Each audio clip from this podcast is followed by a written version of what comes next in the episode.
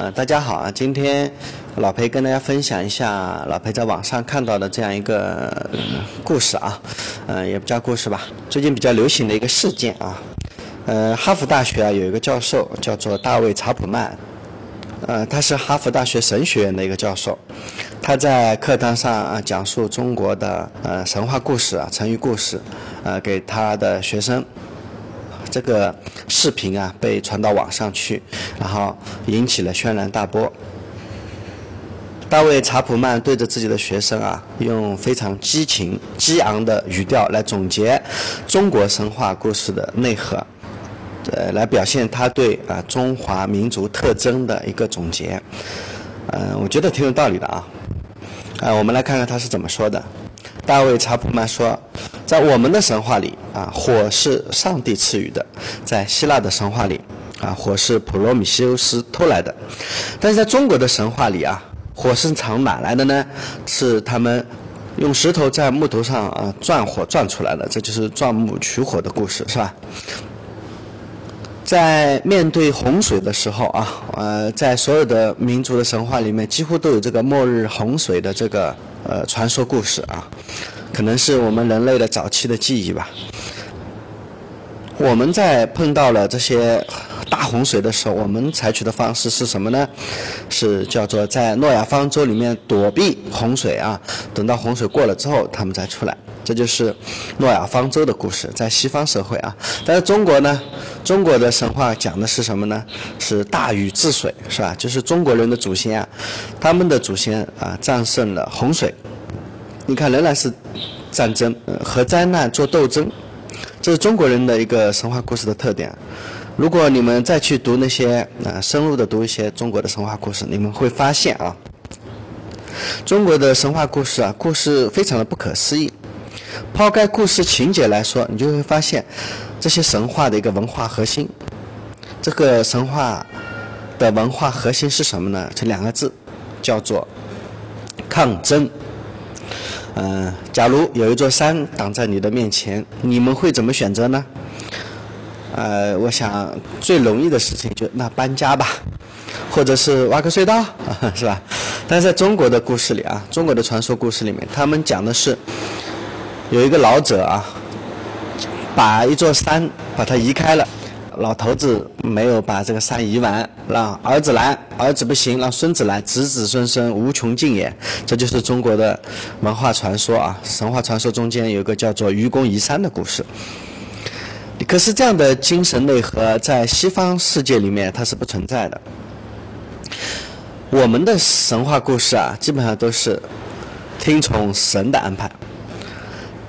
再说说每个国家，几乎所有的民族啊，这是到早期的时候都有这样一个叫做太阳神的传说。在部落时代啊，太阳神有着绝对的权威。纵览天下所有的太阳神的传说，你都会发现，只有中国人的神话里面有敢于挑战太阳神的故事。有一个人因为太阳太热了，是吧？但是想要为人类做点好事，他要去把这个追着太阳去把这个太阳摘下来。这个故事，中国神话传说叫夸父追日。当然了，最后他累死了。啊，我听到很多人讲到这个故事的时候，很多人都笑了啊。其实，不管是讲夸父追日，还是啊愚公移山啊，我们很多就现代人啊，特别是西方人，他是几乎没有办法理解啊。但是因为你们这样的一种呃嘲笑。你们笑这些人不自量力，对吧？但是也证明了你们没有挑战困难的意识。在中国的神话里面啊，人们把它当做英雄来传颂，因为他敢于和看起来难以战胜的力量做斗争。当然，在另外一个故事里啊，他们终于把太阳射下来了。这个故事叫做“后羿射日”，对吧？中国人的祖先啊，用这样的故事告诉后代啊，可以输。但是不能服输，绝对不能屈服啊！中国人呢，就是听着这样的神话故事，一代一代的长大，勇于抗争的精神啊，已经成为一个遗传的基因。他们意识不到，但会像祖先一样坚强。你们看看现在啊，中国人倔强不服输的精神就理解容易理解多了吧，是吧？这也是这个中华民族啊屹立至今的原因。大卫教授的这些视频啊传到网上啊，传到社交网站之后，引起在国外啊引起了轩然大波，很多网友在那里热烈的讨论。啊，后面还有这些故事啊，有一个女孩子被大海淹死了，她化作一只鸟复活，她要进行报仇。他要想要把海填平，这个故事叫做精卫填海。还有一个人因为挑战天地的神威啊，被砍下了头，可是呢，他没有死，他继续挥舞着斧子跟这个天地相抗衡。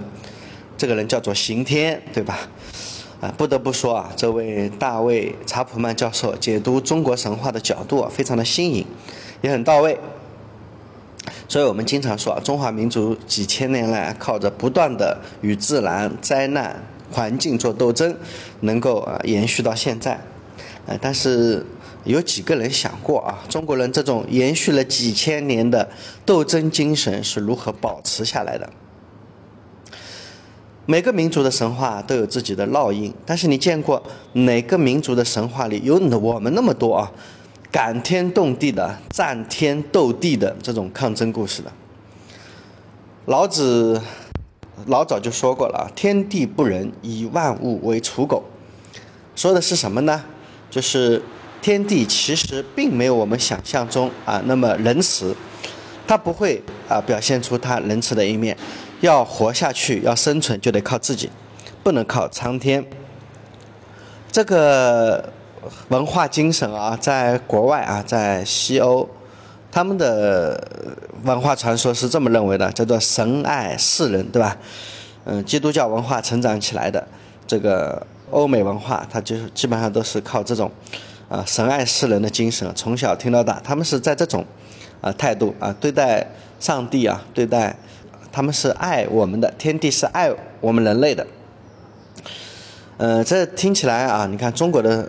中国人了解天地啊，呃是不仁的，所以呢非常残忍，是吧？但是也比较现实。我们呃全世界啊，人类每个文明都在初期啊都是有神论的，但是唯独中国的文明啊，不畏惧神，不怕神啊，对神呢没有那么崇敬，是吧？也许正因为中国人啊深刻的理解老子的那句话啊，天地不仁，以万物为刍狗。所以，中国的祖先并不把生存的希望寄托于神的眷顾。呃，当然了，也有很多人说中国人是没有信仰的，是吧？但是你想想看，如果没有信仰，一个民族能存续五千年吗？实际上，勇于抗争、不服输、不怕输，是中国的民族精神，也是中国人的信仰。怎么样，大卫查普曼啊，这位哈佛大学的神学院教授，他的这个课讲的有没有道理啊？